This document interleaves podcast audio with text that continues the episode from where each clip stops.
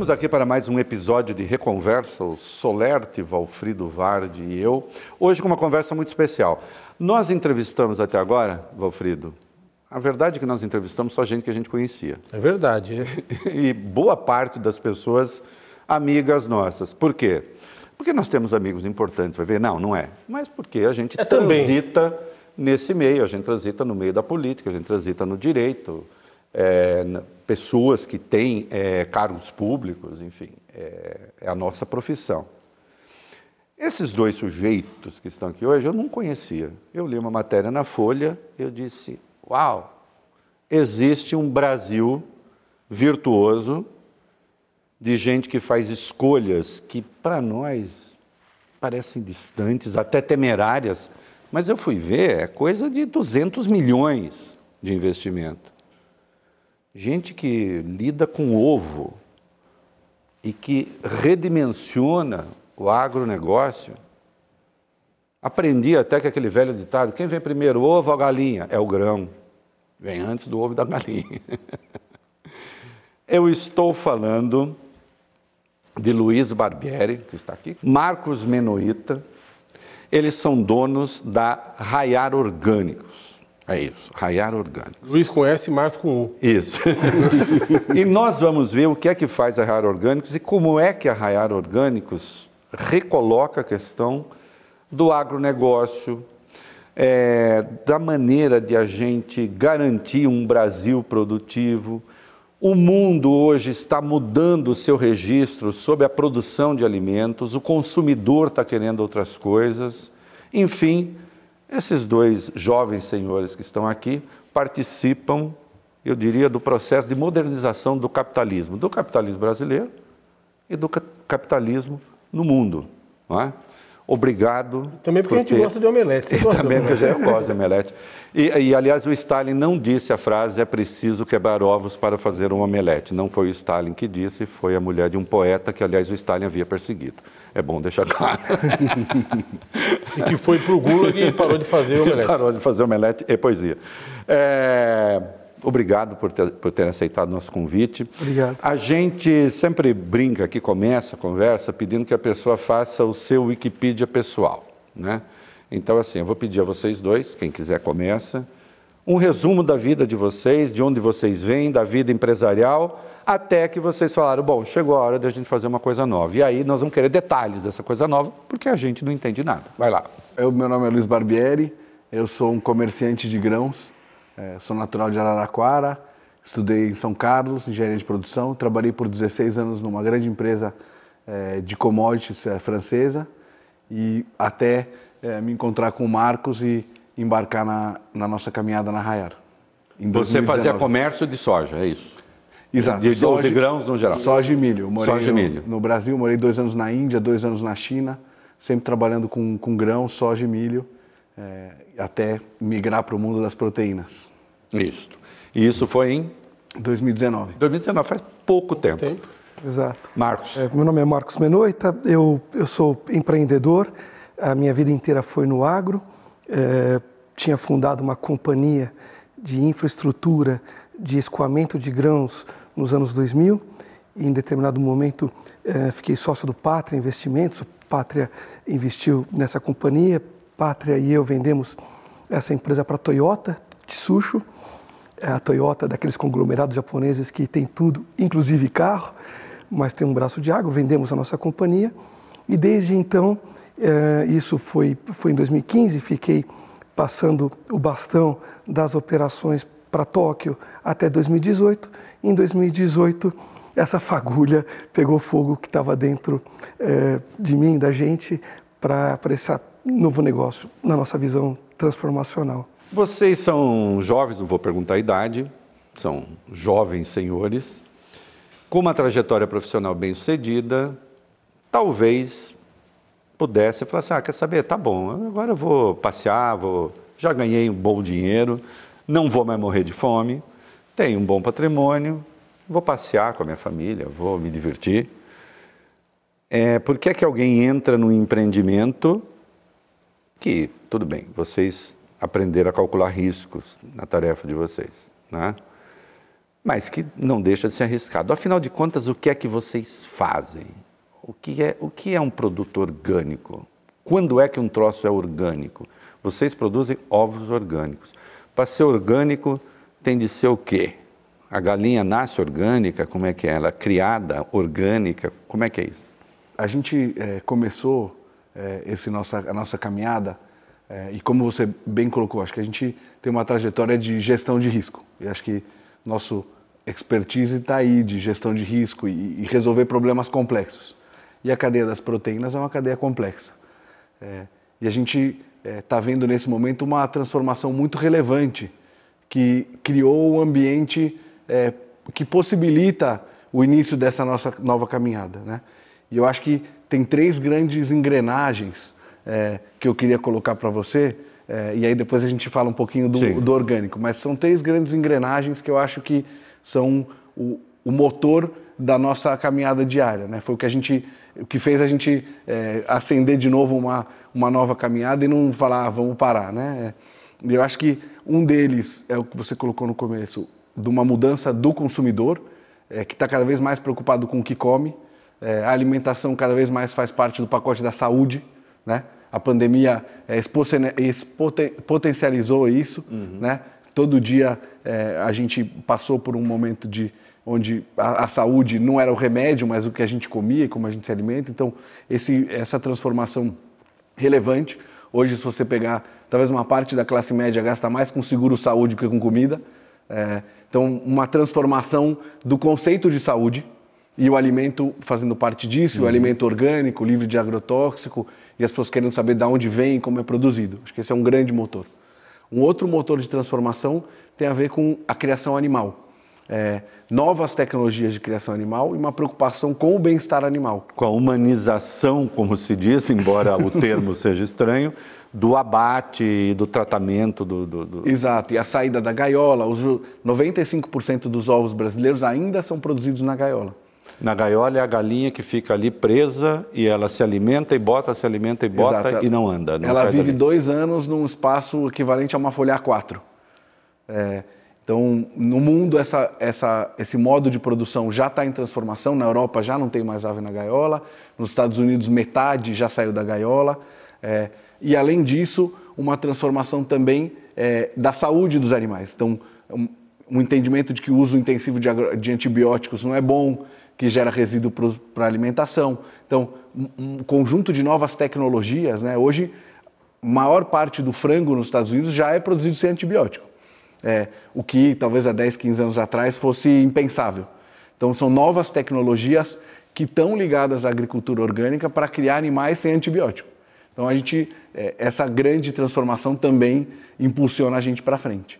E, por último, uma revolução na agricultura, é, que vem é, no modelo da Revolução Verde, chegando é, num lugar onde os resultados de longo prazo negativos estão chegando, estão se aproximando. Não perca o fio, mas é, sintetiza é, o que é a Revolução Verde para você continuar. Que a Revolução Verde foi o grande salto que o agronegócio teve no Brasil, mas ele teve alguns implementos para isso. Exato, ah. e acho que a Revolução Verde é esse pacote tecnológico uhum. de adubos químicos, é, uso intensivo de agrotóxico, e sementes transgênicas.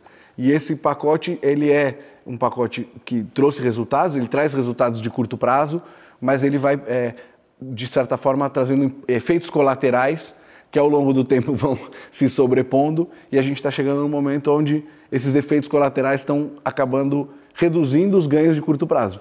É, e que é a minha pergunta, né? Você, vocês têm uma combinação interessante. Né? Você é um, era um trader de grãos, né? Ou seja, você é um comerciante internacional de grãos. Uhum. E você é um especialista em logística de grãos. É isso, né? Uhum. E nós temos no Brasil, talvez, os maiores produtores de aves e de, de, de ovos do mundo, né? É, no método tradicional. Uhum. Né? Ou seja, usando agrotóxico para cultivar o milho, as forragens, enfim, o que é necessário para alimentar as galinhas poedeiras, né? Uhum.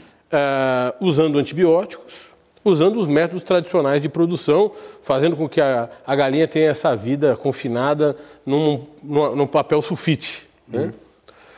É, por que, que esses caras que ainda hoje produzem a maior quantidade de ovos e de galinhas do mundo no Brasil não viram isso que vocês viram? Marcos. Na nossa visão, é, é uma transformação muito nova. Tudo isso está acontecendo de alguns anos para cá. Mas vocês tiveram um insight. Tivemos. E me, é isso que eu quero é, entender. É, eu quero saber o momento e falar assim, e, sentaram pô, e falaram, aqui... vamos fazer... Esses é, bilionários aí não viram o que nós estamos vendo. Foi isso. É isso. A gente, Explica pra gente isso. Em alguma medida a gente tem essa convicção, uhum. certa ou errada, uhum. mas a gente, tem, a gente tem essa convicção. O que aconteceu foi, é, olhando esses três motores que o Luiz falou agora, mudança no hábito de consumo, revolução no campo e mudanças radicais uh, nos cuidados com os animais, olhando tudo isso, o impacto dessa explosão, do choque dessas, dessas, desses três motores, ia se dar principalmente nas proteínas. Esse é o enunciado do começo da nossa, da nossa, da nossa companhia. Ok, então é uma tese, a gente não sabe onde que ela vai terminar, é, é, é o que nos move hoje, mas em algum momento a gente pensou que vai haver uma transformação no setor de proteínas no Brasil. Pois bem, proteínas, grosso modo, temos três verticais, talvez quatro se incluirmos é, laticínios. Você tem as proteínas vermelhas é, de boi, proteínas brancas, aves e suínos e a proteína dos ovos.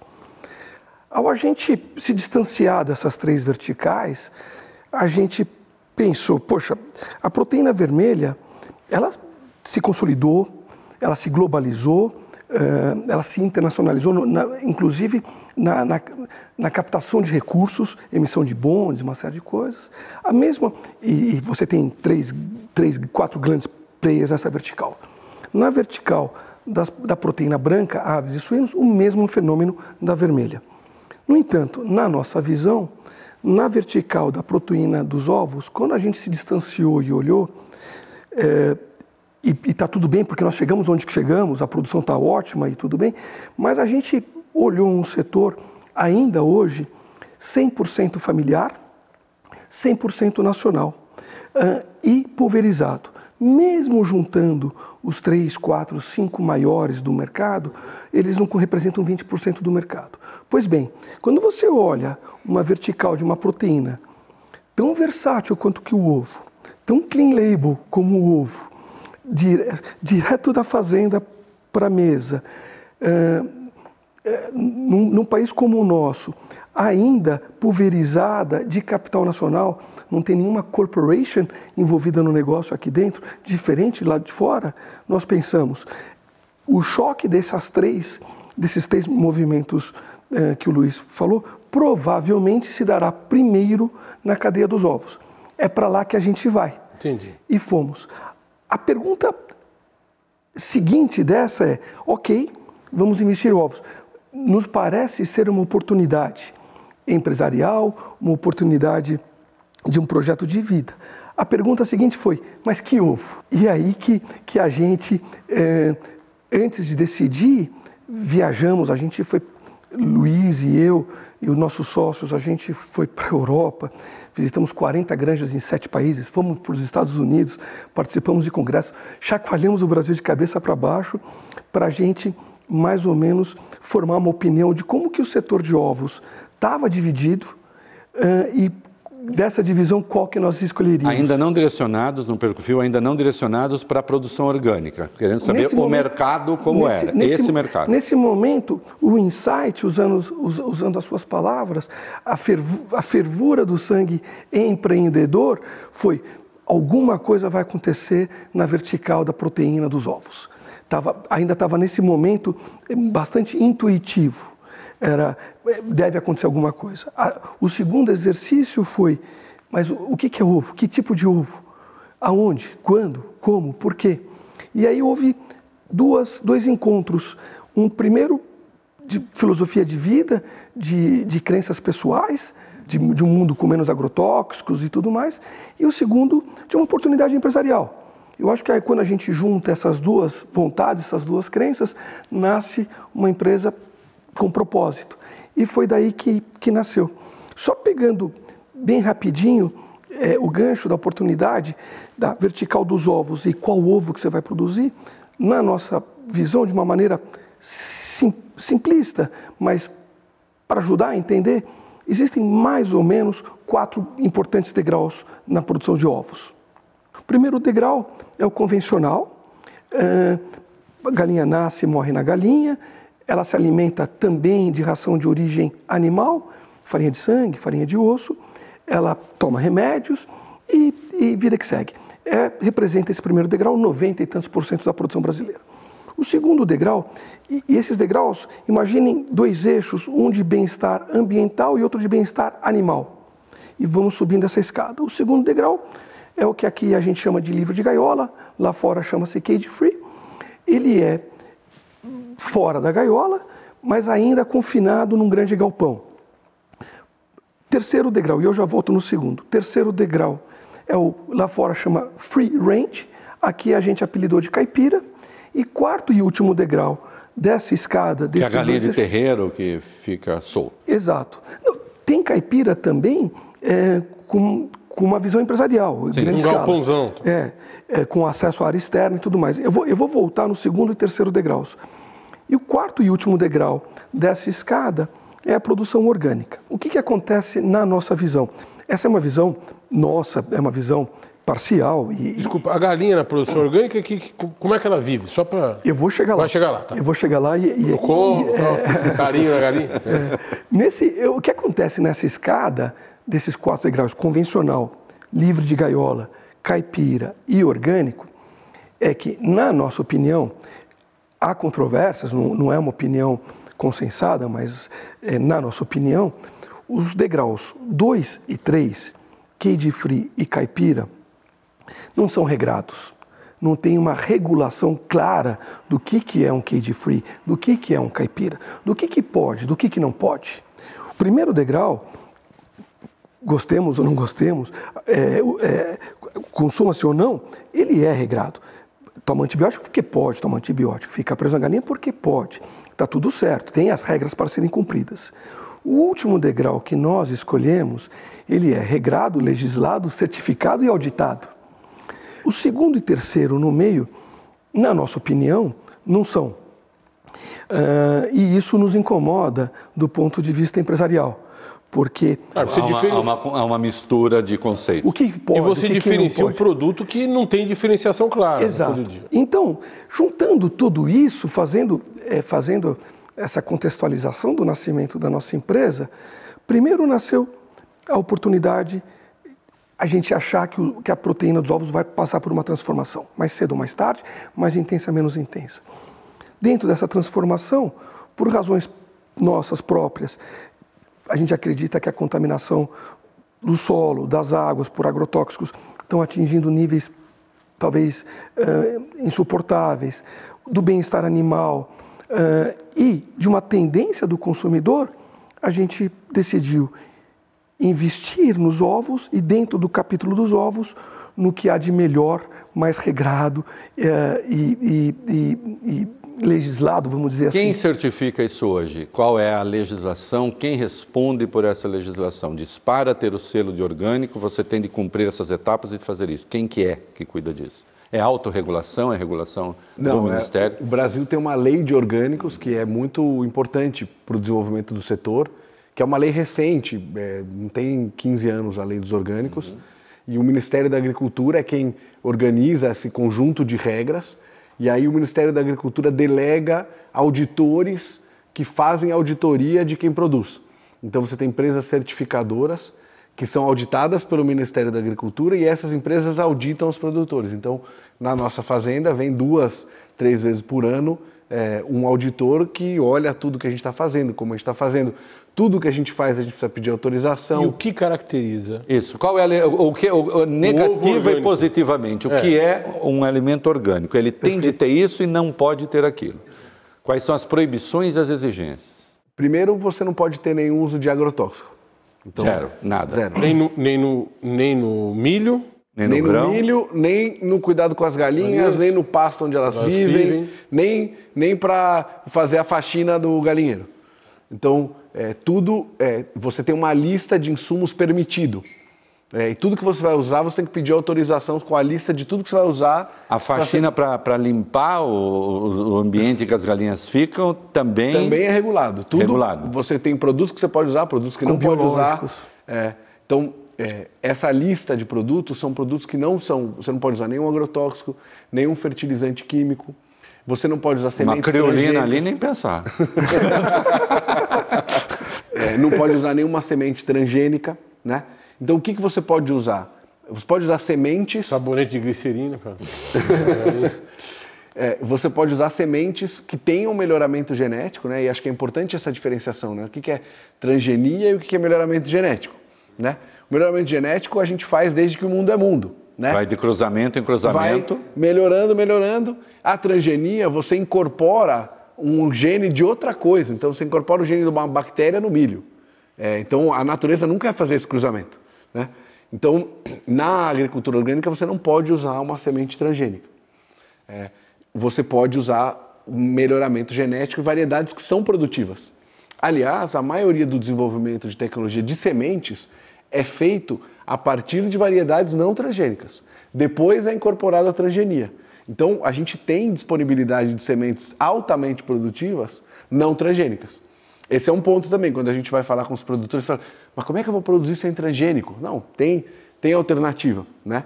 Então, a outra coisa, você pode usar é, adubos organominerais.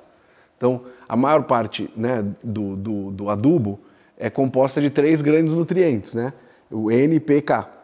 E você pode usar o fósforo e o potássio de origem mineral sem ter passado por um tratamento químico tem um conjunto de soluções, e acho que isso é, a gente está vendo, e, e, talvez seja uma das coisas que é, faça a gente acreditar nessa transformação, é que a gente está vendo muita tecnologia sendo aplicada com o modelo da agricultura orgânica. Aí o, o milho, o milho não, não, é transgênico, é um milho melhorado geneticamente, é, que foi cultivado sem agrotóxico ou defensivo agrícola. Depende, do... Depende da semântica preferida. Tudo bem. É, eu é que sou um agro-ruralista, prefiro defensivo. Perfeito, eu compreendo, eu compreendo. É, aí tudo bem, isso é o milho. Aí já entendi que o terreiro, o lugar onde a galinha fica, também tem que ser tratado é, com substâncias permitidas. Ok. Agora, nós estamos falando da galinha em gaiola, nós estamos falando da galinha livre da gaiola e a galinha num espaço aberto, que é a caipira, uhum. enfim. Como é que a sua galinha orgânica vive?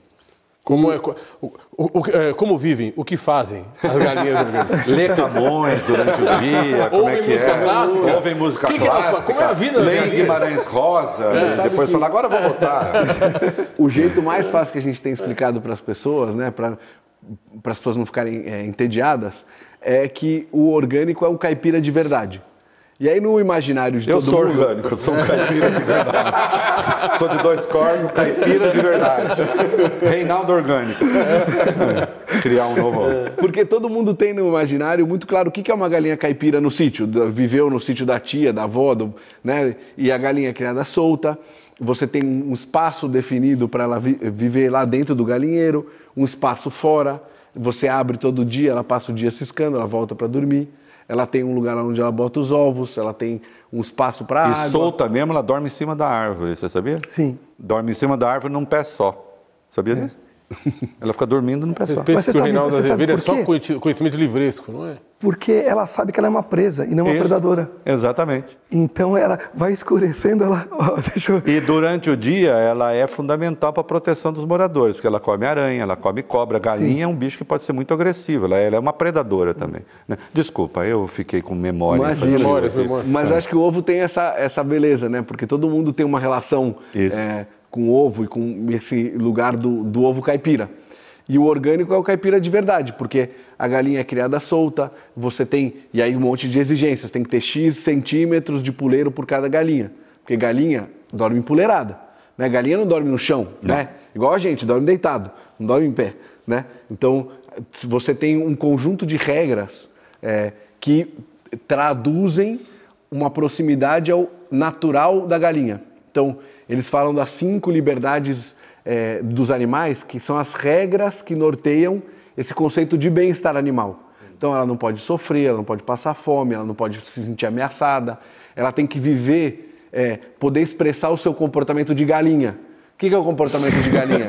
Dormir empoleirada, poder ciscar, bater né? asa. Bater asa. É, então, esse... Fazer o famoso voo da galinha, que é um voo destrambelhado, aquele voo que, de, de dois metros e se estabaca. Lembra os voos do nosso país. Como o crescimento brasileiro, é. o famoso voo da galinha. Agora, o que, que isso representa em termos de produtividade e de preço? Uhum. Né? Porque a impressão que eu tenho sempre é que essa coisa de alimento orgânico é uma coisa limitada às classes mais abastadas, Sim. que têm condição de pagar para a galinha viver essa vida de madame. Desculpa, é só brincadeira. É, essa vida gostosa É, do, pra das cinco botar liberdades. ovo pro Santa Cecília, Isso, né? Pra quem exatamente. é de São Paulo. É, Santa, essa- Santa Cecília é um bairro descolado, É de isso, gente é. inteligente, bacana. É, o pobre vai conseguir comer esse ovo Um dia. um dia? A gente trabalha para isso. Vai. Explica qu- quanto custa esse ovo em relação ao ovo tradicional da galinha maltratada. Vamos, assim, a gente acredita em tornar o orgânico possível. É o nosso mantra. Tem uma caminhada. Não é amanhã, mas é, é nisso que a gente acredita. E eu acho que vai chegar lá. Por duas razões. É, primeiro, por que, que o ovo orgânico de fato é mais caro? Eu já vou falar o quão mais caro ele é. É, basicamente, um ovo, 75%, 80% do custo do ovo vem da ração. Então vem de milho, principalmente milho e soja, farelo de soja. Então é um negócio de transformar milho em ovo. Hoje, ainda hoje, o milho orgânico ele é mais caro que o milho convencional. Mais difícil de achar, tem menos produtores, ele tem eh, talvez produtividades parecidas, um custo um pouco maior, mas fato é que o milho hoje está um pouco ma- mais caro que o milho convencional. Já volto nele. Esse é um dos componentes eh, que ditam o preço final. O segundo componente são os indicadores operacionais. Nos indicadores operacionais, todos eles, a gente tem recebido visita eh, de casas genéticas que vieram da Inglaterra, da Alemanha, da Holanda, e, e fala assim: Uau, o que, que vocês estão fazendo? Eh, todos os indicadores operacionais a gente mede, porque a gente é maluco por número, a gente adora gestão, eh, são iguais ou melhores que o sistema convencional. Então, isso é incrível, isso é uma quebra de Ou seja, paradigma. a galinha põe tanto quanto põe a galinha. Mais do que isso, a conversão dela, o que ela come versus o que ela bota, o quanto que ela morre, eh, a incidência de doenças, todos os indicadores operacionais que deixam o negócio de pé. Nessa camada que a gente está conversando, onde que eu vou chegar? No preço final. Nessa camada, eh, os nossos indicadores operacionais são super bons.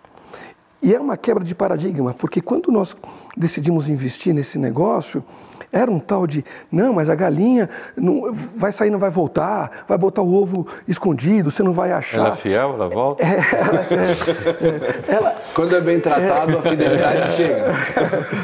é incrível, porque é, ela vai ficar doente, como é que vocês vão fazer? Você não pode dar antibiótico, não pode dar remédio. Na verdade, todo esse fantasma operacional foi por água abaixo. Eu posso garantir, a operação de uma granja de ovos orgânicos é tão produtiva quanto qualquer outra. Posto isso de lado, a gente mergulha na questão da ração, da matéria-prima que ela come. Hoje é mais caro, mas na nossa visão, eu acho que faltam duas braçadas nessa piscina para a agricultura orgânica chegar lá. Você já tem bioinseticida, Ou seja, o biofungicida. problema não está na criação de galinhas está. poedeiras. Está a montante na, na, Originação no grãos. cultivo do grão. do grão. E, e mais cedo ou mais tarde, é, é uma, uma opinião nossa, há quem discorde, mas essa é, faltam poucas braçadas para a agricultura orgânica, assim como é a avicultura orgânica operacional ser igual ou melhor que a agricultura convencional.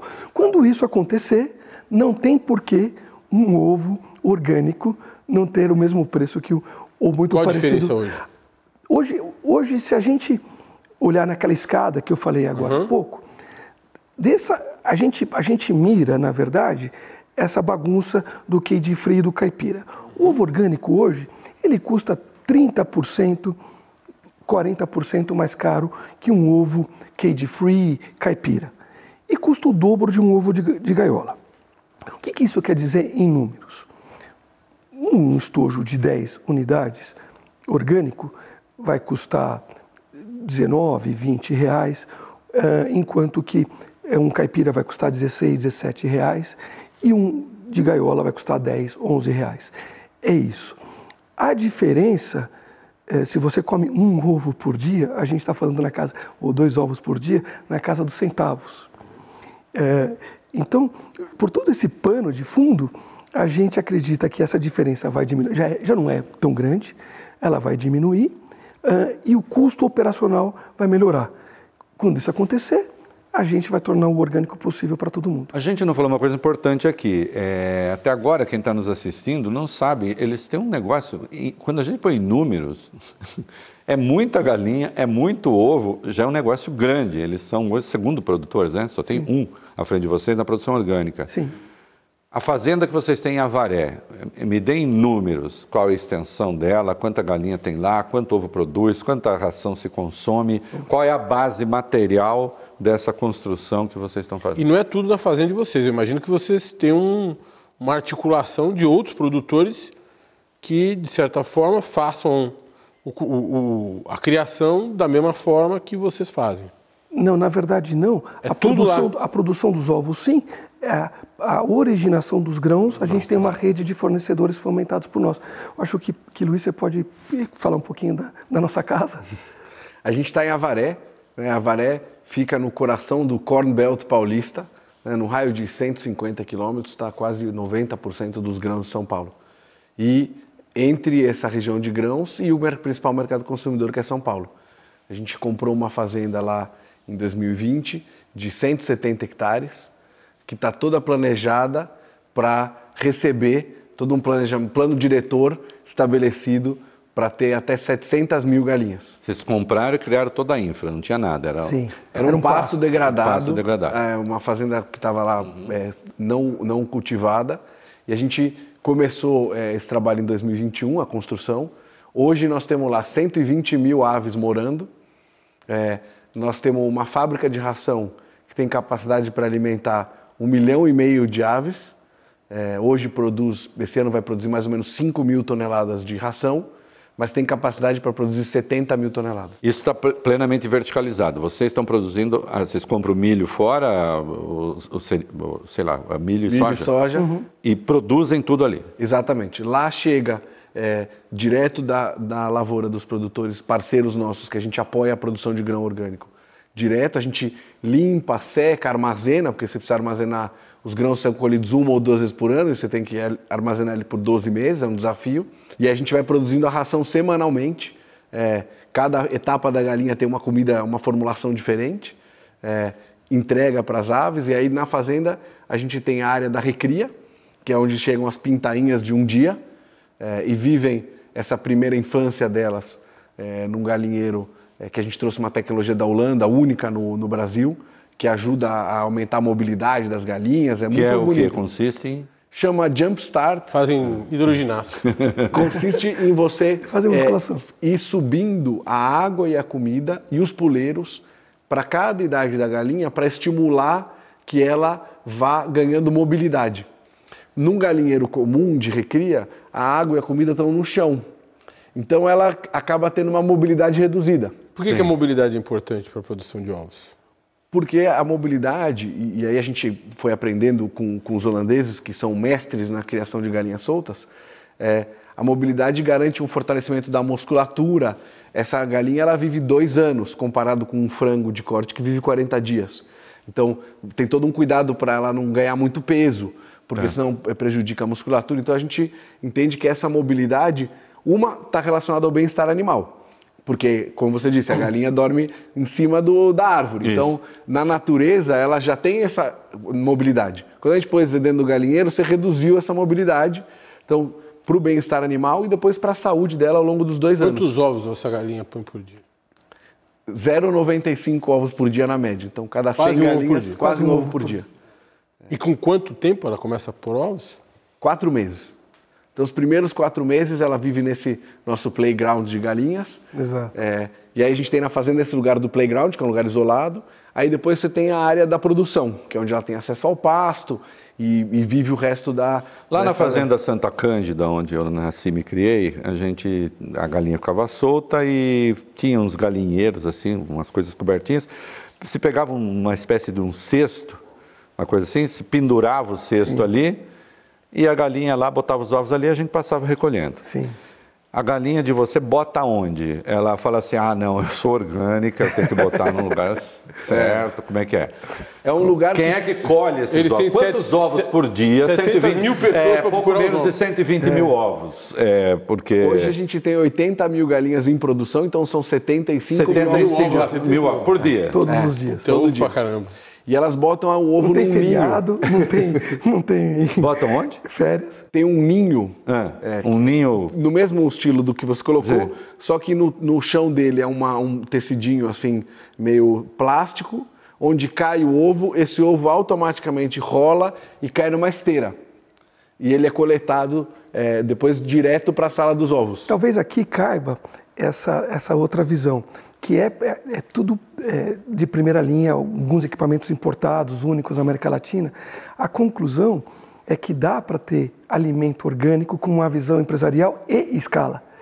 É, esses, esses, avi esses aviários que a gente construiu é, são o que há de melhor no mundo. Então, são os ninhos automáticos, a galinha entra, bota o ovo, cai. Não tem ninguém recolhendo os ovos já cai de lá, de lá mas, vai para uma mas eu estou um pouco perdido. Eu sou um menino da cidade, né? Até 10 anos é. eu confundia galinha com um cachorro pequeno. Então, é... Não sabe nada. Se a Matheus foi dar uma entrevista para o Jô Soares e diz assim, eu adorei filmar na Fazenda, porque eu vi um pé de amendoim, aquele amendoim caía, lindo. O Jô falou, é mesmo? é por aí. Mas vamos lá, a galinha está lá ciscando. Uhum. Né? Ah, quero botar. É, ela fala assim, aí ela começa a ovular, porque o ovo é Sim. produto da ovulação da galinha. Perfeito. Isso eu li. É, não vi, mas eu li. E aí a galinha vai para esse lugar. Alguma coisa atrai ela para esse lugar. Sim. A natureza, o que, que é? Ou vocês têm lá um perfume, uma coisa, uma, uma música, uma seta. É muito interessante. Ovule à direita. É muito interessante. Moça, vamos, tá A gente sacaneia você. Mas eu quero saber, é isso, a galinha deu aquela vontade de botar, aquela vontade de botar, é. isso é o quê? Vontade Mas de botar. Mas acho que aí tem uma coisa muito interessante. Tem alguma sacanagem nisso aí, tem um truque nisso aí. Não, eu acho que tem uma coisa que é, é, é tem uma mudança de lógica de construção de tecnologia. Uhum. Que é a construção da tecnologia pensando a partir da lógica da galinha. Então, esse pessoal que são nossos fornecedores... Isso aqui vai dar um meme maravilhoso. a lógica da galinha. Vamos pensar a partir da lógica é da, da, galinha. galinha. E, se você fosse presidente, cara, estava no Brasil, nós já, no Brasil, nós já pensamos a partir da lógica, de animais muito mais perigosos. Assim, vamos agora na lógica da galinha produtiva e orgânica. E esse pessoal... Eu gostei disso daí, eu vou até usar futuramente. É. Vocês podem ir lá fazer um estudo Sim, sobre... vou, vou, vou. Tô. Me interessei pela lógica da galinha. Vai, vamos de sacanagem, vai lá. Mas esse, esse pessoal constrói tecnologia a partir do comportamento natural da galinha. Então você adapta a tecnologia para a lógica do animal. Tá. Então a galinha dorme num puleiro. Isso. A hora que ela acorda de manhã, ela acorda, primeira coisa que ela faz, bebe água. A segunda coisa que ela faz, come uma ração. Qual a terceira coisa que ela faz? Põe um ovo. Exatamente. E as coisas estão organizadas dessa forma. Na frente do puleiro tem água, depois tem a comida, depois tem o ninho. Você sabe que é quase a minha lógica também, eu só não ponho ovo. Mas... Como alguma coisa assim. Eu não ia fazer esse exemplo, mas... É... Tem alguma coisa que possa estimular artificialmente a, a, a, produção de ovos, no sentido de fazer com que uma galinha tem, você na gaiola, mais você ovos. tem na, no modelo de gaiola, que você não respeita o bem-estar animal, você man, controla a luminosidade, você mantém mais claro, porque a galinha é Quanto muito mais afetada, claro, mais ovo. É muito afetada pela luminosidade. Então, um dos requisitos do bem-estar animal é manter as horas escuras da, da, da natureza para a galinha. Vocês usam a luz natural? Exato. Sim. Então, é, é, a galinha, acontece que ela, ela bota o ovo de manhã e ela vai passear é, vai ciscar no, no pasto inteiro. e ela já botou o ovo do dia. Então, é, é, muito raro você ter um ovo fora do ninho. Então, tem uma tecnologia. Né? Não é Entendi. é um negócio, é, vamos dizer, sem lógica. Quer dizer, a partir do comportamento dela, você cria uma infraestrutura, cria um, um, uma, um maquinário ali, uma, uhum. uma base, para que ela passe a botar no lugar certo. Sim. Exatamente. Ela tem uma casa, o aviário dela é o ninho, o bebedouro, o comedouro, o poleiro, fica no aviário. E ela dorme, bota ovo lá e ao longo do dia sai para passear quem quiser sair, sai. Quem não quiser sair, não sai. Quem quiser ficar bastante, fica. E volta no final do dia. Como é que ela volta? Sozinha. Porque vai escurecendo e a luz do aviário está acesa. E aí ela fala assim: Eu não vou ficar aqui sozinha, é, que, eu sou, que eu sei que eu sou uma presa. Uhum. E ela vai voltando para o aviário, ela vai se aninhando nos poleiros. E dorme, e aí começa o ciclo. E ela sempre seguinte. põe ovos pela manhã? É, é lindo o processo. É. Sempre pela manhã. Sempre pela manhã. A gente no interior também mantém cachorro para manter a raposa longe da galinha. Né? E às vezes os cachorros dão ciricutico, eles começam a comer pintinho, aí você tem que se livrar do cachorro, porque senão ele mata tudo. É, tem predação? É, vem bicho de fora? Não, não vem porque está devidamente cercado. Como é que é? é ah, porque algum bicho vai querer comer a galinha, aquele monte de galinha dando sopa ali. Não, tá, tá tudo bem cercadinho. Tá. Tem duas, duas camadas. Não chega uma raposa. Não. não. Não há chance de chegar. Até agora não chegou. Eu brinquei aqui no começo que é, vem primeiro o ovo ou a galinha? Não, vem primeiro o grão. Então, antes de criar a granja, vocês tiveram que se certificar de que tinha alimento suficiente para fazer, para criar o negócio. Como é que foi isso? Vocês saíram pesquisando? Não, não tem produção de milho orgânico suficiente, não dá. Não, é. tem, então vamos fazer. Sim, a gente é, começou essa, essa pesquisa inicial, né? Era a grande pergunta. Na Rayara a gente tem é, 31 sócios investidores. Uhum. É, e sempre que a gente, é, nessa, nesse trabalho de captação, a primeira pergunta é: mas de onde vai vir a comida dessa galinha? Vai ter comida para ela?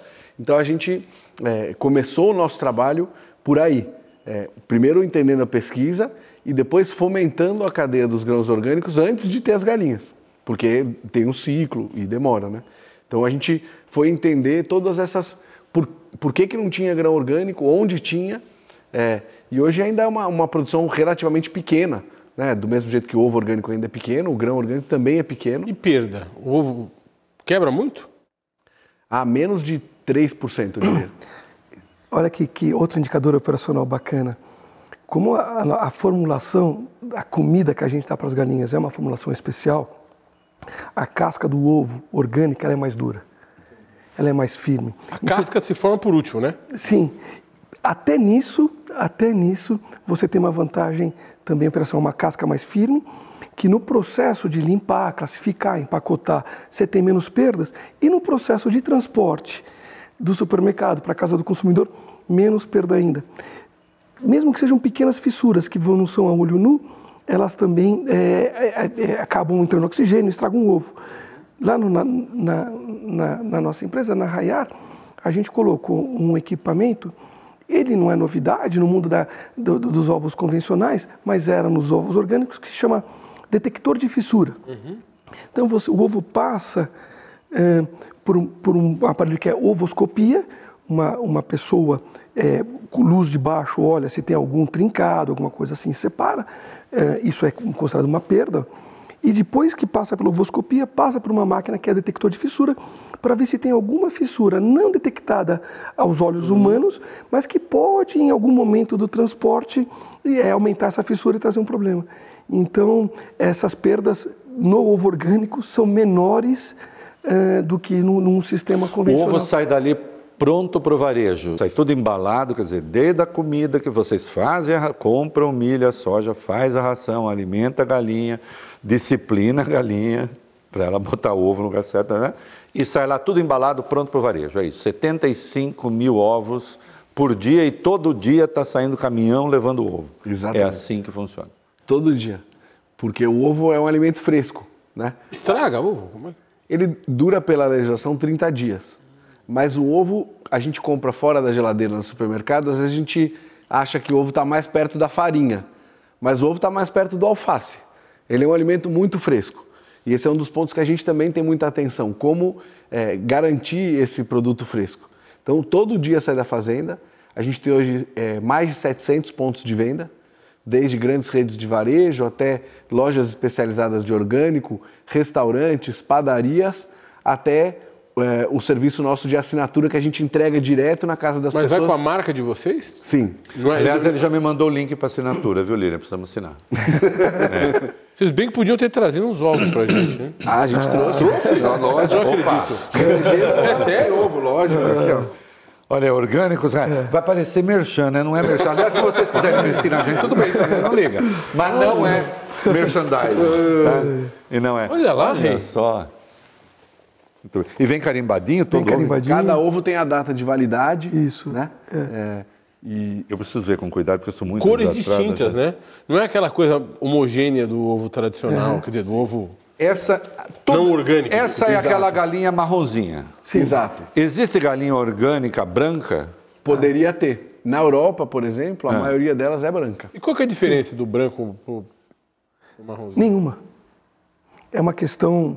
É uma, mas por que, que é uma questão cultural. Algumas galinhas põem o ovo dessa cor e outras. Galinha vermelha bota ovo ah, marrom. Entendi. Galinha branca bota ovo branco. Quer dizer, aquela gema mais branca, ela poderia ser mais clara, é porque a galinha é mais branca? Não. Não. Não. A casca está relacionada a, a, a, E a, cor da gema? A cor da gema está relacionada 100% à alimentação. Alimentação. E indiretamente ao bem-estar. Quanto melhor a alimentação, mais escuro. E quanto, quanto melhor a alimentação, mais escura uh, e também o bem-estar. Agora, a questão é que você pode, tem, existem pigmentantes que você pode adicionar. Então, uh, alguns deles artificiais. Quer dizer, nem toda gema vermelhinha quer dizer que é aquele ovo saudável, bacana é. e não sei o quê. Exato. Ao comprar um ovo orgânico de, de é, qualquer um, você tem a, segurança de que não tem nenhum aditivo químico nele. Né? Então é, uma, é um ovo de qualidade naturalmente produzido. E, e, e, voltando ao seu ponto, é, é, muito lindo esse alimento, porque ele sai da fazenda e vai direto para a mesa sem nenhum processo é, industrial. industrial. É, então é, é bem bacana. O negócio deles é tão bacana que parece assim, a partir da manhã eles começam a patrocinar o nosso. Não, não tem nada. De... Não que não queira. Se quiser, pode, mas não, absolutamente. Né? E também nós, nós não estamos assim na bacia das almas, a gente não está assim é, tão necessitado. É porque realmente eu acho fascinante o troço que eles estão fazendo porque não se imagina. Eu, eu, eu, continuo, eles já tentaram explicar, mas eu continuo assim. Em que momento dá o estalo? Eu sempre fico pensando nisso. Uhum, assim. É. Eu vejo o cara num determinado negócio, eu falo assim, Vamos é fazer isso, É por isso que ele é bilionário e eu sou essa merda, porque ele conseguiu. eu falei assim, ah, quer saber? Vou fazer ovo orgânico. Eu estou vendendo soja, estou bem pra caramba, estou tô, tô aqui. Ah, mas vou fazer ovo orgânico. Rola isso. Quando é que teve algo de convicção ideológica em algum momento? Porque vocês são a contramão de certas convicções, eu vou ser genérico, sobre o agronegócio. Nós estamos agora, nós vamos enfrentar agora um debate sobre a questão do, dos fertilizantes, uhum. né, dos agrotóxicos. Uhum. Se tal substância pode usar, outra não pode. Tem a bancada ruralista que está fazendo pressão para liberar um espectro mais amplo uhum. de produtos tem alguma coisa de ideológico mesmo, de convicção. Por exemplo, vocês só consomem coisas orgânicas ou não? Eu produzo ovo orgânico, consumo meu ovo naturalmente, mas necessariamente não me alimento só de orgânicos.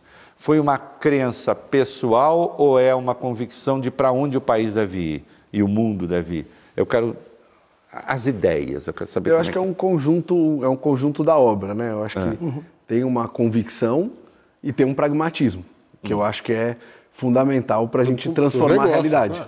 Né? É, então, é, a gente, eu só como orgânico, é, mas eu acho que talvez uma diferença, e acho que o que moveu a gente nessa direção, é, voltando para a tua pergunta inicial, mas por que, que os outros não viram? Né? A gente, quando começou o nosso trabalho, foi perguntar, por que, que não tem ovo orgânico no Brasil? Né? Tem um monte de granjeiro no Brasil, o Brasil produz ovo, tem quase 200 milhões de galinhas. É, mas por que não tem ovo orgânico? Né? Por que, que é só 0,3%?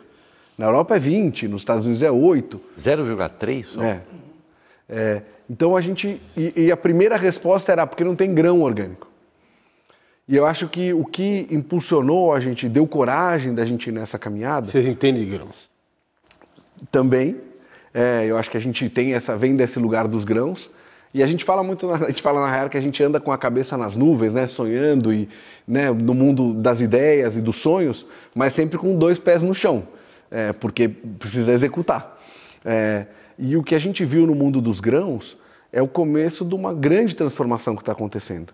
É, eu, a partir da minha da experiência que a gente tinha, né, o Marcos com grãos e eu também, a gente começou a ver é, uma mudança é, na forma de fazer, um, um, certo esgotamento daquele modelo que a gente colocou da Revolução Verde e os produtores rurais buscando alternativas. E não talvez porque estejam preocupados com a questão da contaminação das águas por agrotóxico ou porque estão preocupados com, com agrotóxico ou com transgênico, mas por uma questão econômica é, de encontrar um modelo produtivo que tenha uma sustentabilidade econômica maior. E um dos exemplos disso é a grande revolução da indústria de bioinsumos no Brasil hoje. Os bioinsumos são é, produtos de origem é, natural, então são fungos e bactérias, que vêm para a lavoura substituir o agrotóxico de forma mais eficiente e mais barata. Então, o Brasil hoje é o país que mais usa bioinsumos no mundo. Já é o que mais usa bioinsumos. Então, essa revolução é uma revolução que ela começou a ganhar força em 2016, 2017, no momento de crise dos grãos, os produtores começaram a buscar alternativa. E essa alternativa veio desse modelo de tecnologia da agricultura orgânica. Muita gente pensa que a agricultura orgânica é uma coisa do passado, vamos fazer igual na idade do. E a agricultura orgânica ela, ela é uma agricultura de vanguarda. É, e tem muita tecnologia. Galinhas doentes, pragmatismo. O que é uma doença comum para galinhas, por exemplo? Mais, Terrível. O mais comum. Mais temível doença para galinhas. Bom, acho que você tem várias doenças que são muito temíveis, mas que têm vacinas. As nossas galinhas tomam 23 ou 25 vacinas. E então, isso não, e não descaracteriza. Não, no orgânico pode tomar pode vacina. Pode tomar vacina. É, ninguém é negacionista. Entendeu? Entendeu? Esse negócio aí, então. Já estou começando a achar que não é orgânico isso daí, porque essa é a vacina, a galinha vira um jacaré. Tá? É, porque jacaré também bota ovo. Pensa, a lógica é perfeita. O jacaré não bota ovo? Bota. Nem a galinha. Toma vacina, vira jacaré, bota ovo e você está comendo jacaré. Esses meninos aí, tudo é uma fraude. É uma fraude. E aí toma vacina, tudo bem. E aí, toma vacina. Mas se pegar, por exemplo, uma amidalite, toma antibiótico? Não, não. Não sei se galinha tem amidalite. É, não pode usar antibiótico. Pesquise. Eu nem sei se a galinha tem amígdala. Deve ter. É, né? faz... Mas você sabe que... Pode tomar antibiótico? É, não pode tomar não antibiótico. Pode. Num caso extremo, você pode, para as aves não morrerem, uhum. dar antibiótico e você tem que deixar a produção separada, não pode vender como orgânico por um período bastante longo. Mas o que acontece? Na agricultura orgânica, é uma agricultura. Tudo está muito alinhado com, com a transformação de várias camadas da sociedade, que é a gente consegue tratar das coisas se elas são identificadas muito cedo. Então, se a galinha está com o começo de uma gripe, você pode dar própolis e ela resolve. A gente dá própolis na água. Hum. É, do mesmo jeito, você, se você é, tratar com própolis, um chá, um, um começo de doença, você resolve. A hora que já está é, escalado é mais difícil. É, o choque séptico que eu tive, por exemplo, não adianta. Não é bom. então a gente entende né, que, que é uma, uma, um modelo de produção que precisa de muita tecnologia. Né? E a gente tem algumas empresas nos Estados Unidos, por exemplo, hoje, que começam a fazer estudos para escuta das aves. Para poder identificar a partir do som, som, das aves. Então tem uma empresa tá que brincando. Gente, é, tem uma empresa nos Estados Unidos que a gente começou a conversar, que está fazendo Caramba. com frango, já no frango está bem desenvolvido, e nas galinhas ainda está no começo. E a gente quer tentar trazer elas para trabalhar a com a gente. Satisfação, insatisfação, doença ou não, a partir dos sons que emitem. Exato. A partir né, do normal. Então, ah, quando ela começar a ficar rouca, será que a amidalite está começando uhum. a pegar? Então, é, todo um conjunto de tecnologias para você tratar as coisas preventivamente. Igual a gente, né? A medicina preventiva. Claro. É, então, nesse sentido, é, a gente consegue e, e a gente entende que isso é a tecnologia do futuro da criação animal né? Você tratar as aves preventivamente. É, o que a gente teve de mais grave até hoje é um pouco de verminose. Às vezes dá uma verminose, a galinha come, está no pasto e você trata ela com extratos de alho é, e funciona super bem. Então, até agora a gente. Desenvolva, conte mais, não entendi. Como assim? Você tem... põe na água, põe no alimento? No, na água, no... é. Você tem. É... Fica um per... bafo terrível, né? Quem percebe isso? Quem percebe isso? A gente tem uma equipe na, na, na Quantos funcionários vocês têm lá? 90. 90 funcionários. É. Dão conta desse troço todo. É. E é, tem veterinário ali que Sim. acompanha. São quantos? Tem uma veterinária-chefe que faz todo esse acompanhamento e tem um veterinário que cuida da gestão do dia a dia. Tem um conjunto de, de pessoas, cada uma com uma atribuição específica. Quer dizer, vocês empregam diretamente 90 pessoas. Indiretamente, a partir da do compra de milho, de não sei o quê, vocês têm um cálculo disso? Acho que a gente ainda não fez esse número. Tá. Mas vocês, se puder falar, porque fica parecendo só que são ai, dois malucos que ficam fazendo poesia sobre galinha, entendeu? Oh, eles são tal. Não. Esse negócio tem um investimento de 200 milhões, vocês têm 31 investidores. O que é um fundo? É o quê? Não, são pessoas não, físicas. Pessoas físicas é. investindo é. diretamente. É. Depois, o Valfrido pode, eu não vou ter condições. É, qual o faturamento, a ordem de faturamento de vocês, se puder falar? Eu acho que não, pode falar, claro. Tá. É, a, gente, a nossa empresa é muito jovem, então a gente tem um ano de vendas. E quando o Luiz. Um ano apenas? Um ano apenas. Aí vocês compraram uma fazenda tudo, em 20, tudo, né? É, eu acho que. No meio da pandemia? É, não, foi, é, a, história, a história é linda. Uhum. Porque a gente assinou. Vocês são malucos. Sim. A gente assinou a escritura da compra da fazenda no auge da pandemia. A moça do cartório não queria nos receber eu, eu fui lá assinar no capô do carro. Ela não queria se contaminar, coitadinha. Ela foi com roupa branca, máscara, e, e, eu também, ela assinou. Então foi, foi, foi no auge da pandemia. O que, o que torna a nossa empresa bastante é, resiliente, é, com, é, preparada para o, eu acho que, para frente. A gente tem dois anos de vida, entrando no terceiro ano, e eu acho que a intensidade é, é muito da característica do que a gente está fazendo, da cultura empresarial. Voltando ao seu ponto anterior, assim, mas o insight, aquela coisa toda, eu acho que somos empresários inconformistas. Então, é, é, a todo momento que alguém colocava algum empecilho, ah, mas você vai, mas eu, a gente perguntava, mas por que, que você não produz ovos orgânicos? Ah, não tem milho. E ponto. Aí a gente falou, putz, não vamos colocar um ponto, vamos colocar uma vírgula. Sim, não tem milho, vírgula, por enquanto. Ponto. E aí a gente, através desse programa de fomento super bonito, super legal, premiado, gente, tudo isso muito rápido. Aí o milho apareceu. Aí depois falou: Ah, mas ela vai ficar doente, vai morrer? Você não pode dar antibiótico. Vai dar tudo errado. A gente foi lá, desenvolveu os protocolos operacionais, trouxemos equipamentos da Europa. E, e a, cada, a cada. Ah, mas o consumidor não vai perceber o valor. Vai, a gente, tá, a gente tem muito mais demanda do que a gente consegue vender, o que está nos, nos, incentivando a, a, a, a, produzir mais. A razão investimento-retorno, o que, que, é isso? Porque, obviamente, tem uma série de pessoas nos Você assistindo... Ele não contou o faturamento. Pensando... Vai, ele, vai, ele vai contar. tem uma série de pessoas assistindo pensando em comer seus ovos, é. né? Mas tem... Mas tem pessoas tem pessoas assistindo pensando. Especialmente bom, os adversários. É, pessoas assistindo também pensando é, é. em replicar, porque nós estamos falando claro. aqui. Esse... São 200 milhões de galinhas, não é isso uhum. que nós temos? No, a população de galináceos. Quase 200. Quase 200 milhões. Vocês têm 120 mil. Vocês têm 120 mil, é nada. Não é nada. Não é, nada. É um seja, traço isso, estatístico. Isso, esse é um traço estatístico. Ou seja, é. esse mercado pode crescer à medida em que a disponibilidade de grãos uh, orgânicos também cresça. Exato. Como é que ganha dinheiro com isso? Ganha dinheiro com isso? A pergunta é super Tem boa. retorno no investimento? A gente a está convencido que sim. Mas isso não é um fato Mas, ainda. Não, não é um fato. Até agora, o capital entrou e não saiu. Isso. É uma empresa muito nova. Hum. Um combinado que a gente tem com os nossos investidores é, é, é, não, é não prometer retorno, é prometer trabalho duro, muito sério, muito ético uh, e acreditar profundamente no que a gente está fazendo. Mas vocês têm uma curva de produção, essa curva de produção está de acordo com a expectativa? Está de acordo e está mais acelerada do que a gente imaginava. Tudo aquilo... Vocês já são segundos. Sim, sim, nesse ritmo, é, provavelmente é, o maior do Brasil, é, muito, acho que ao longo do ano que vem.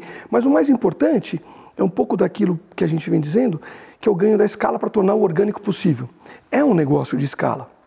Então, quanto antes a gente atingir um ponto ótimo de escala, mais competitivo é nosso ovo, mais competitivo é nosso ovo, mais possível ele é para todo mundo. Acho que eu li que vocês têm 120 mil galinhas, vocês falaram, e vocês querem chegar a 700 mil em 5 cinco anos. Cinco anos. E vocês consideram isso possível? Sim. E cabe tudo lá em Avaré, Cabe na terra do Rafael Valim, Valinho, grande é, advogado. é o Valinho, é. É. Não deixa ele chegar perto. Das galinhas, das galinhas e dos ovos. Tá? Então é isso. O nosso faturamento, o nosso faturamento no nosso tamanho atual é de 25 milhões de reais, perto disso. Só que ele a cada ano no- a gente quase que vai dobrando esse faturamento. Perdão, repete. Faturamento no primeiro ano é de 25 milhões de reais. Tá. No nosso ritmo de crescimento, a gente está alojando, alojando, alojando, alojando. Ah, a gente deve dobrar de faturamento a cada um, dois anos. Esse, esse que é o, esse que é o, que é o, que é o, que é o plano. A gente entende que na matriz de riscos é, e é uma longa caminhada, é uma montanha alta, longe de colocar a bandeira, é, tem bastante coisa para fazer ainda, mas o milho que não existia está aí, o protocolo de manejo que não existia está aí, os consumidores que não iam reconhecer estão aí. Então, a gente está bastante confortável que a tese está certa, tem que continuar trabalhando, tem muita coisa para fazer e agora é acelerar para ganhar escala. Então vamos lá. Vocês precisam do milho. Diz, ah, ali, aquela fazenda, aquele sítio Eu produz milho isso. De orgânico. onde vem? Quem é que vai lá ver se é orgânico? Tem que ter um cara. Sim, Tem que ter uma pessoa que vai lá e diz assim, tem que ter certificação. Luiz Marcos, realmente isso aqui é orgânico. Isso. Tem que ter isso. O cara tem que ir lá, senão não pode. Não, é a mesma auditoria que a gente passa para poder ter é, esse selo que é o Orgânicos Brasil, que é auditado pelo Ministério da Agricultura e pela certificadora, os nossos produtores de grãos também passam por essa mesma auditoria e eu só posso comprar dele se tiver essa auditoria feita. Isso. Mas eu- Além do fato de eu ir lá também, mas é, só vale se tiver esse documento. você que é trader de, foi trader de grãos, onde forma o preço do, do milho orgânico e da soja orgânica? No mercado internacional ou na relação. Porque é, uma- é um, é um business diferente, né? Sim. para tentar trazer transparência, né? E a gente acredita que para uma cadeia produtiva nascer e crescer e prosperar precisa ter transparência. E eu acho que esse talvez seja um dos desafios quando você começa uma cadeia nova, a falta de transparência. Todo mundo acha que, é, né? Quem, quem vai prejudicar quem, quem vai, é, né? Então, o que a gente é, definiu desde o princípio é que a gente sempre precifica os nossos grãos num prêmio acima do grão convencional. Então, o milho vale é, 100 reais, o transgênico com agrotóxico. O milho orgânico vale 30% a mais. Então, não importa o preço que o agrotóxico veneno esteja, eu sempre pago 30% a mais. Você não pode ficar refém da formação de preço justamente por causa da escassez desse milho? Eu acho que o nosso desafio, esse é um, é um desafio O do- produtor chega lá, o produtor se reúne e fala assim: vamos esfolar esses caras aí. Não pode acontecer? Até porque eu li que vocês compram num raio de 200 quilômetros, eh, acho que é isso, da fazenda, é, porque fica mais fácil transportar também, senão você vai, ah, não, vou trazer o milho lá de não sei onde. Aliás, um milho que fosse transportado com óleo diesel e não sei o que, não sei o que, continua orgânico. Aí, aí pelo menos isso Por pode. enquanto não, não dá pra trans- Não precisa ser o diesel, não O precisa ser o diesel orgânico. precisa ser orgânico. É. Mas acho que o que a gente é, também estabelece é uma relação de, de confiança, né? E os produtores também veem uma oportunidade é, em poder fornecer para a Rayara. Porque a gente chegou lá e muitos produtores falavam assim, putz, mas eu queria produzir orgânico e ninguém me garantia, né? A compra, A né? compra. Porque essa coisa da estruturação da cadeia produtiva... é Vocês muito garantem a compra, vocês fazem contrato. O produtor chega lá e fala, ó, eu vou plantar milho pro ano que vem. Você me garante que você paga os 30% de prêmio? Garanto. Ah, mas eu garanto. É, e antes da gente chegar, talvez ele tinha essa dificuldade. Ele fala, planta orgânico. Aí chega lá na safra, o comprador fala, ah, agora... Ei, ficou ruim, Né? hum, hum. Então, a gente entende, base da nossa história de gestão de cadeia de suprimento, que essa transparência e a confiabilidade é fundamental Claro. para cada um fazer o seu papel. O produtor precisa investir na lavoura. Então ele precisa ter a nossa garantia.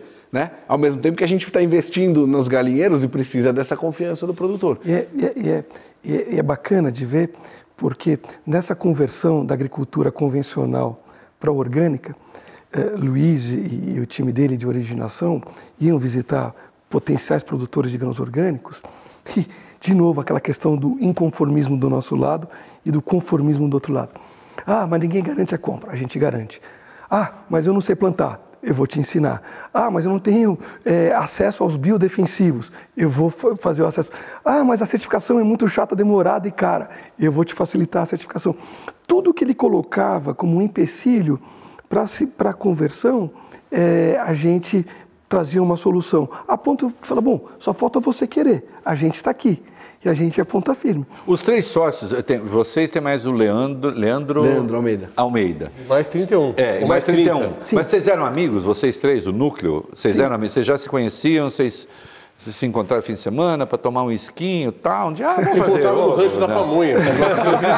de milho, tá? pamonha orgânica. Tá? Ou, ou, ou vocês se conheceram no processo, mas alguém teve start. Quem é que falou assim, opa, é, é isso, vamos fazer? Alguém sempre tem a ideia. Foi o Marcos. Tá. E vocês já eram amigos? A gente se conhece há 15 anos. É, a, quando eu trabalhava nessa outra empresa, a gente foi cliente da empresa do Marcos. Entendi. Foi um dos primeiros clientes. Depois a gente construiu um porto juntos em São Luís do Maranhão. É, ele, a empresa que o Marcos fundou foi, ganhou uma concessão, a gente ganhou a concessão do lado e tivemos que construir no monte de chuva de canivetes lá um terminal cheio de desafios. Então a gente estava junto nessa trincheira. Depois ele vendeu a empresa dele para a Toyota e virou nosso concorrente. A gente estava, então a gente está é, tá em vários lados da mesa há 15 anos e agora é, faz três a gente está esses meninos da cidade, o Valfrido, eles acham que esse negócio de ideologia é tudo assim, a convicção, ah, eu li isso, eu quero isso, tal. Eu sou do interior, eu entendo o reacionarismo em parte do, da, da, do agronegócio, sabia? Eu entendo também porque eu sou libanês. é muito difícil, é muito difícil. Eu lembro uma vez, meu avô teve uma geada, perdeu tudo. É. O café não sobrou nada, queimou, mas queimou de tal, em dois córregos perto de Jaú queimou de tal sorte, acabou. Uhum. Acabou. Bicho, vem a geada, você faz o quê? Você vai cobrir um cafezal? Hum, você não cobre Sim. o cafezal. Entende? Hoje eu tenho lá, eu tenho uma sacada super produtiva. Tem limão, tem jabuticaba, tem romã, tem, tem né? Outro dia apareceu um aracnídeo na porra de um pé que eu tinha de um limão caviar, que chama, que é um limãozinho. Sim, é, é, eu nunca consumi porque é muito caro para as né? minhas posses, mas eu tentei ter um, né, um pé. Aí apareceu um aracnídeo lá, eu tive que jogar fora. Que eu falei assim, esquece. Eu usei torta de mamona para tentar não matei o aracnídeo. Uhum. Assim, o, o, agricultor, o produtor, ele está sempre sujeito a um troço que parece que vem do outro mundo. Sim. E aí ele vira reacionário. Ele fala assim: não, eu quero todas as defesas possíveis, os agrotóxicos possíveis.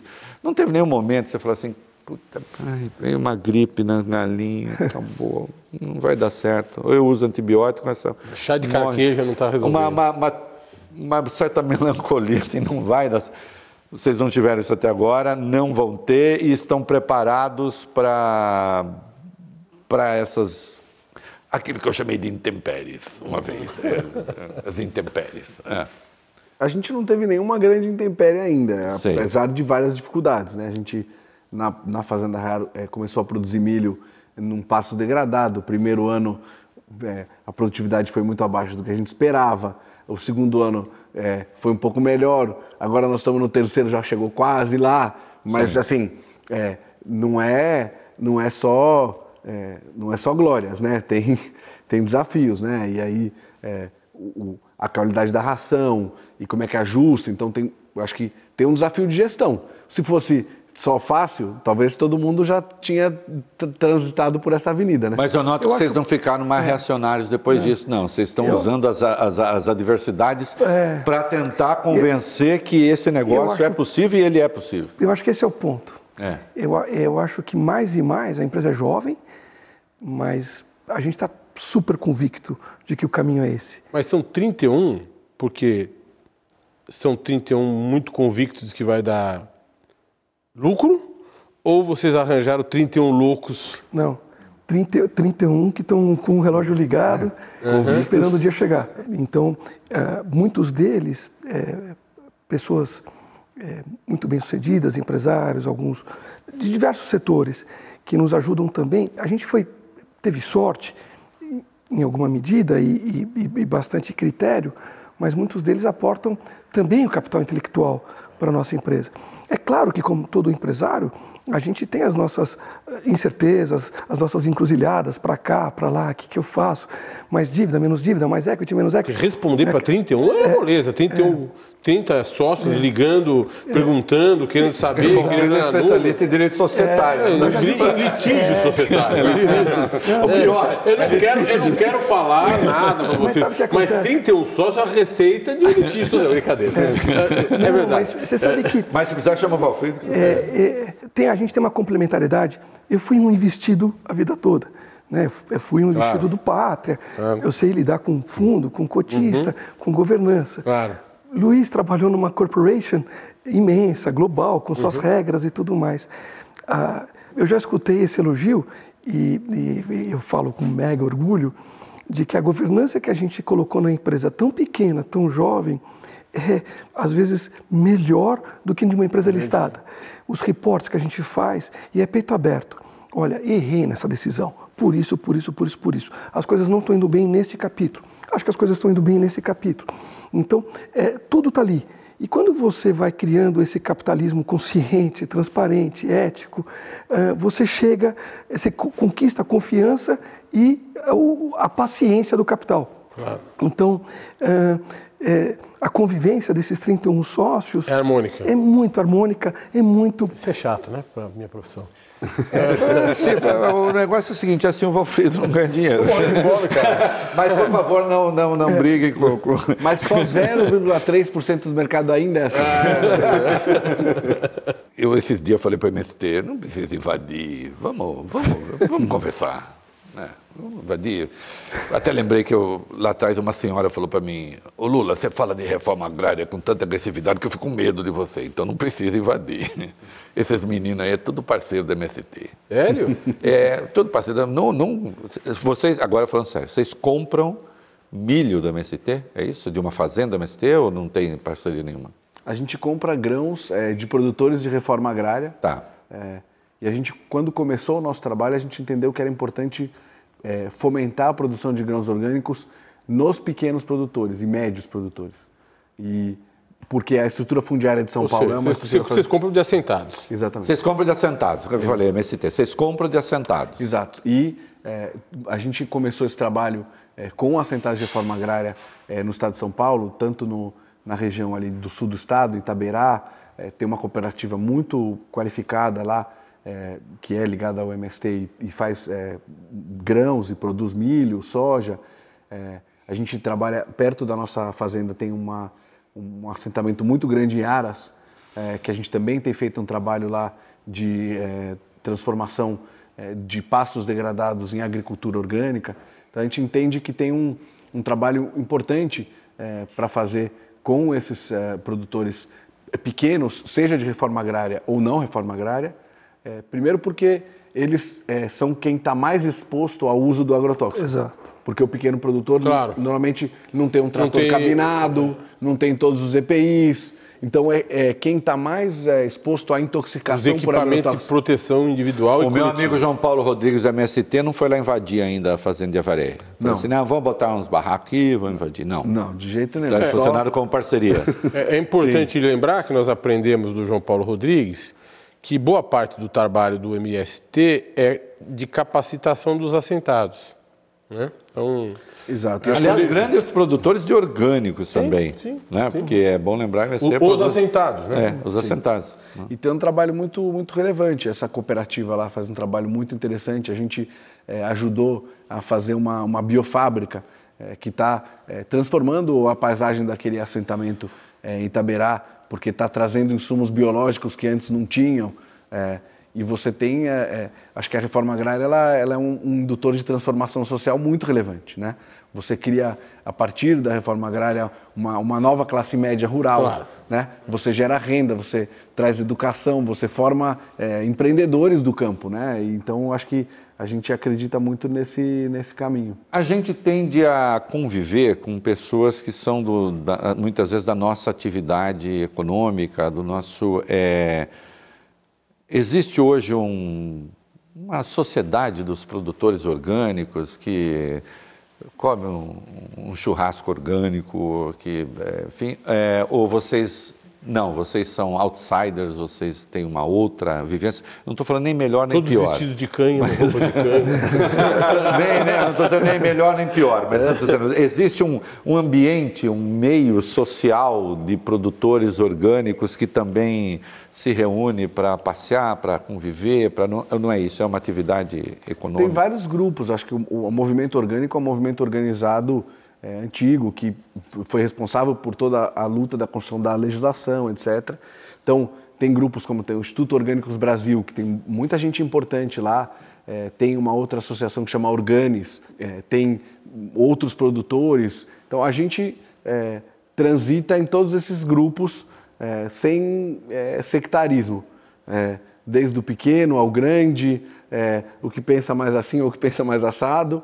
a gente tenta, acho que, é, construir pontes para transformar essa realidade. Né? Acho que a nossa vontade é transformar a realidade do campo, a realidade é, da produção de alimentos, e para isso precisa meio que todo mundo vir junto. Né? Então, acho que a gente tem esse perfil é, de é, construção de pontes e tentar encontrar elos comuns para a gente evoluir como uma comunidade. Talvez, né? talvez a, é, a melhor representatividade dessas pontes, a gente, a gente fundou e criou a Fólio, que eu ia perguntar, uma fundação. É, exato, sem fins lucrativos, uhum. que é para ser um hub de conhecimento e de difusão da, da agricultura orgânica. Ela faz o quê?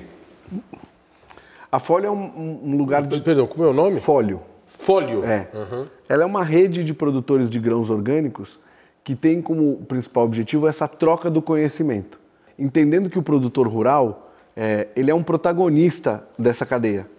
É, e o produtor rural muitas vezes cria tecnologia, cria soluções, porque ele é meio um MacGyver.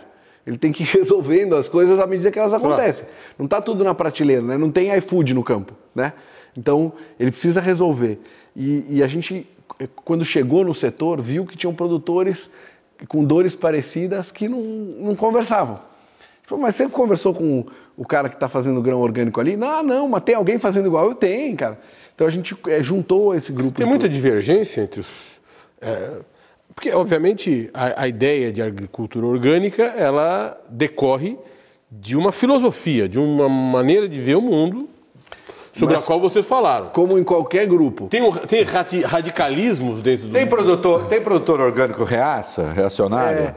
É igual de é, direita. É, produtor rural é igual jornalista, engenheiro, arquiteto. Mas se for igual tudo. jornalista é uma tragédia. mas, mas, mas, por exemplo, tem gente que acha que vocês poderiam tratar ainda melhor as galinhas ou nesse quesito acho que é unanimidade. Não. É, acho que a nossa, as, a nossa as, as galinhas são as é galinhas mais unhas pintadas, tudo. Mas você tem, Cabelo é, dentro tomado. do movimento dos orgânicos, você tem gente que acha que precisava ir mais para um lado, mais para o outro, menos flexível, mais flexível, exigir mais coisas. Mais para um lado, mais para o outro, por exemplo, tem gente que é orgânico, acho que nem vacina a galinha deveria tomar.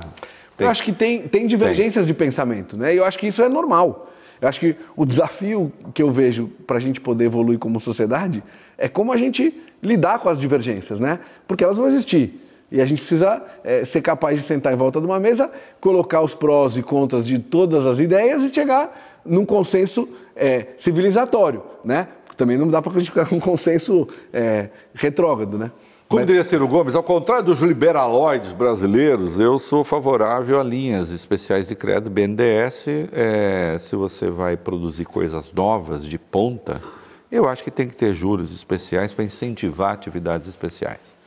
Vou eu aqui, sem nem eles anunciarem no Reconversa, fazer um lobby. É o desenvolvimentista, coordenando a economia a partir, a fazer um lobby. Né? Eu não quero, eu não quero grana, eu não quero grana especial para coisa que já está dando certo. Tá? Enfim, ah, vamos fazer os campeões mundiais, os players internacionais com o Gil Bené. Não, isso não precisa, eles se viram.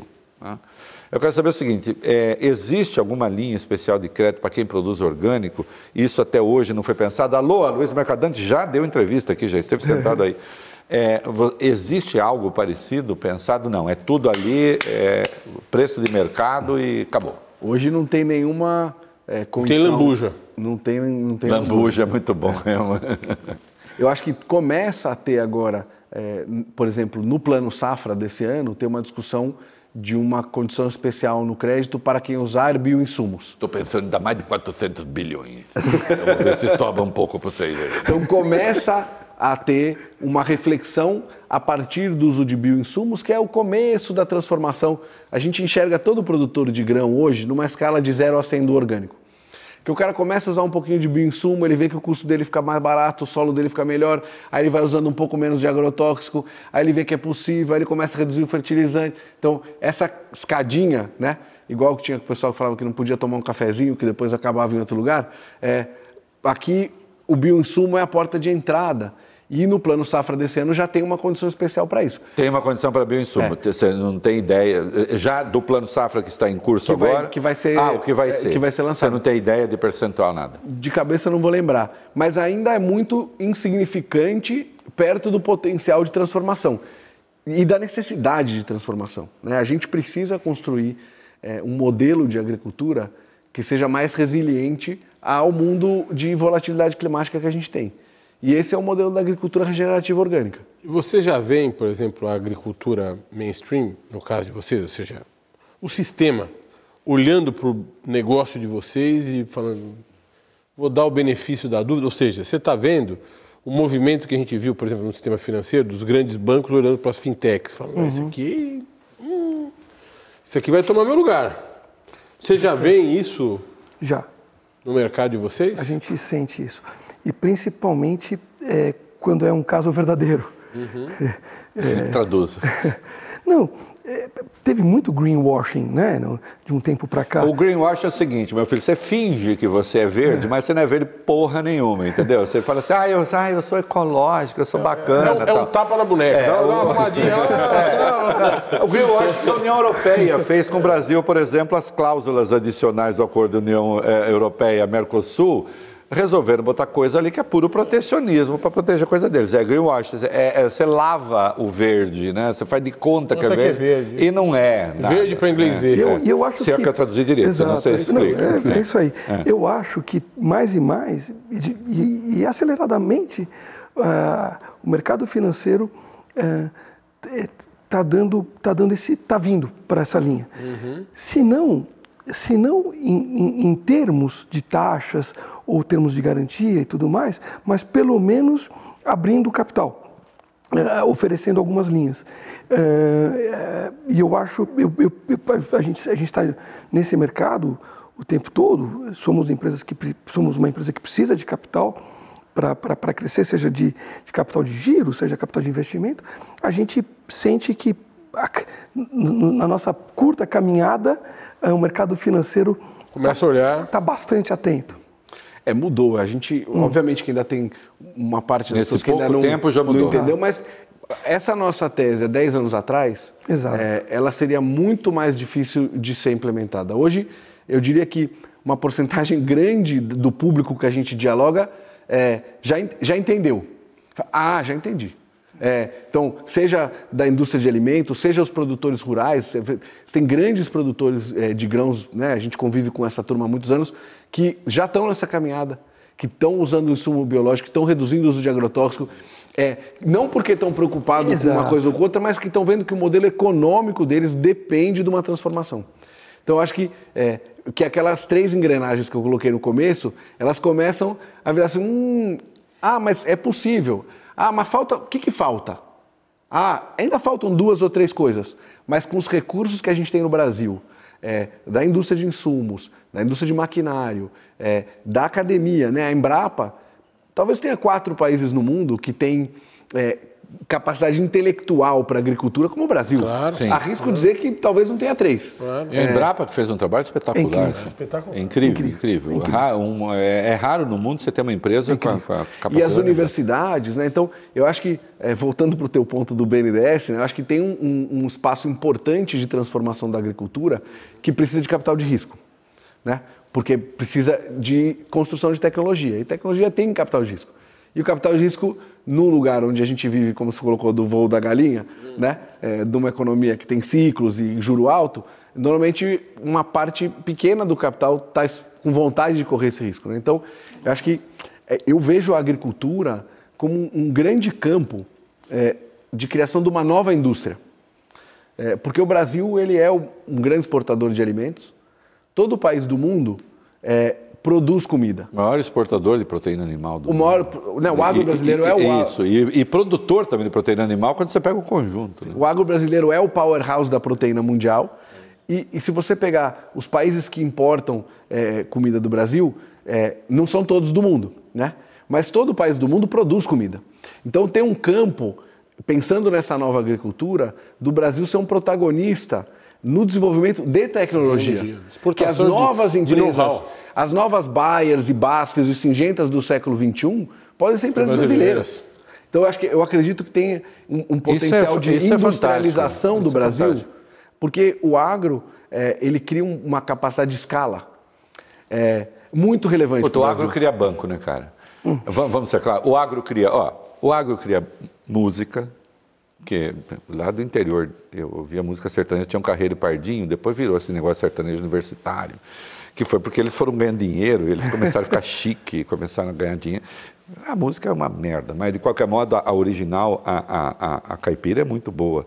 Mas eles criam cultura, eles criam bancos, eles criam cidades. Uhum. A, a, revolução, que, o que aconteceu em São Paulo com o café, está acontecendo no centro-oeste com a soja. Sim. Sim criando cidades. Aquela, como é que se chama aquela cidade, não sei o quê, Luca, Lucas, Lucas do Rio Verde. Lucas do Rio Verde. é a renda per capita sorriso, do Brasil. É, é. E é o agro. Só que junto com isso também vem um certo conteúdo um pouco bruto, assim, às vezes... É, um, um conteúdo reacionário, que a gente não sente neles, né? Que a gente não sente, sente neles, neles, e eles estão falando assim, é possível a gente inseminar... É é, conceitos novos nesse troço aí. É possível a gente falar, é possível fazer uma agricultura diferente. Exato. Comprometida com a natureza, com o bem-estar dos animais, com valores. É, é a, a, mudança no modo de produção é. e da lógica de produção e da filosofia de produção representa uma transformação de valores que é importante para o país. Eu que já tenho 60 anos digo, esses meninos estão fazendo uma coisa importante, para o Brasil. Muito, muito no nível mais ético, importante. No, no nível ético. No, no, nível ético, não muito só mais no nível empresarial. parece. Isso, é isso aí. Já está pronto para isso financiar? A gente não, ainda não. não. Puta que pariu. Depois dessa, mas também, se esses caras não tirarem o caranguejo do bolso, aliás, o ovo do bolso, Pelo menos mandar ovo, né? Pô, toda semana, né?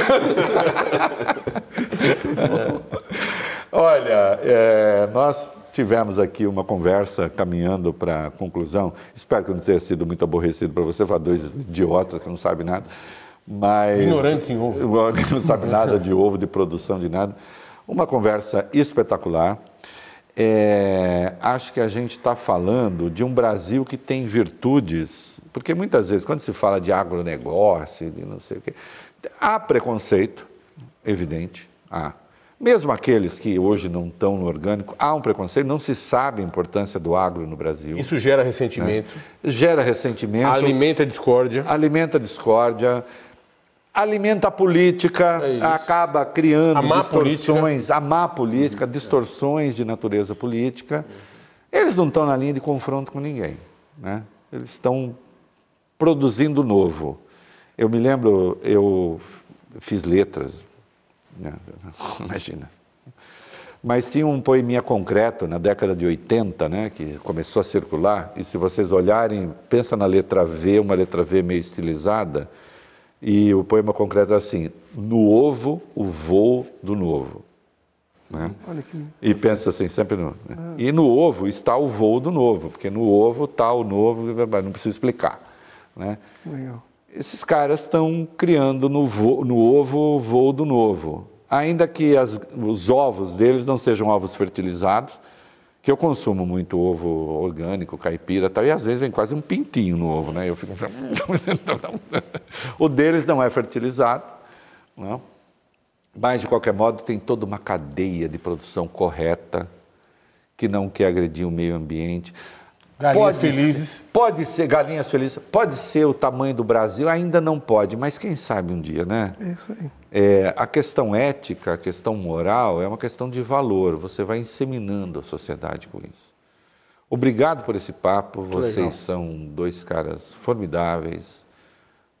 Boa conversa. Né? E vocês Boa. encerrem. Cada Vou um ficar de decepcionado se eu ouvir coisas ruins é. sobre vocês. É. Vocês parecem caras é. legais. Você, não, isso aqui é dois canais. É, desmente, se alguém falar alguma coisa. Mentira, mentira. Gente... O que eu vi é bom. vocês advogar por encerrem, vocês, decidam entre vocês dois quem vai encerrar, mas eu queria ouvir os dois por é. último. Não, você... é, falem e obrigado pela presença aqui. Mas se ele encerra, você é, fala alguma é, coisa antes. Os dois têm que falar para encerrar. Fala você e fala depois. Não, obrigado pela oportunidade. É, é, é, muito bom a gente ter a, a chance de compartilhar o que a gente está fazendo para outras vozes e trazer mais gente para a caminhada. Então, tem muita coisa legal para ser feita no país, a gente acredita nisso. E é, e é uma chance única estar aqui, é, podendo contar nossa história para vocês e, e para a audiência de vocês. Obrigado pelo tempo, obrigado pela escuta. Nós é que agradecemos. É um prazer poder, poder estar aqui é, contando é, para vocês e para a audiência o que a gente é, fala todo dia é, ao longo dos últimos três anos. É, e acho que gostei muito é, da, fala, da fala que você colocou do novo no ovo. Uhum. e a gente acredita muito nessa semente de transformação, né? como você colocou, o, a, o mundo das proteínas é o powerhouse do agro brasileiro. É 80% da área destinada para a produção agrícola é com grãos. É, então a gente acredita muito que ao fazer essa nossa transformação a gente vai criar novos modelos de tecnologia para transformar uma realidade que vai muito além é, da nossa granja de Avaré. É, então, podendo contribuir é, com essa transformação do uso do solo no Brasil, com a preservação das águas e com a produção de um alimento mais saudável. Só para fechar, né, raiar é um palíndromo, é como o ovo. Isso. De trás para frente, de frente para trás, é, é sempre igual. Coisa. Isso, exatamente. Olha aqui, se você gostou dessa conversa, curta tal. Se não gostou também, é, meu filho, é porque você teve mau gosto, porque a conversa foi, foi boa muito legal. Mas se gostou, curta aí, é importante para a gente. Termina, se né? inscreva né? no hum. canal, né? E todo mundo com a mão. Todo mundo aqui dando ah, a mãozinha aqui. Obrigado. Com a mão no ovo, não. Obrigado. Muito bom, excelente. Muito bem.